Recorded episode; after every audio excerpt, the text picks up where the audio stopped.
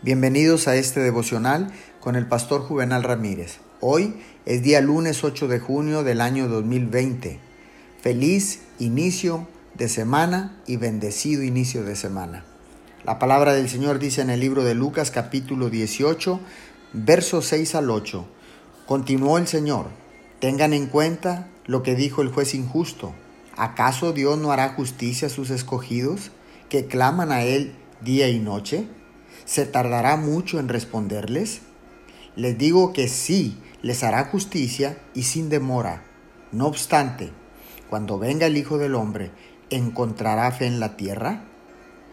Dios espera pacientemente cuando su pueblo clama a Él de día y de noche. Él es movido por sus peticiones mil veces más de lo que fue este juez injusto.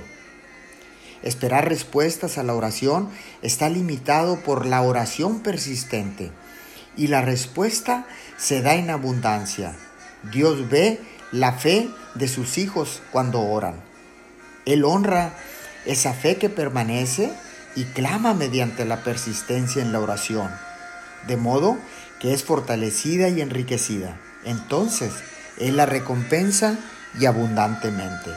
Oremos, gracias Papito Dios por recompensar abundantemente la oración persistente. Gracias por observar mi fe cuando me encuentro en oración. Te damos gracias en el nombre de Jesús. Amén y amén.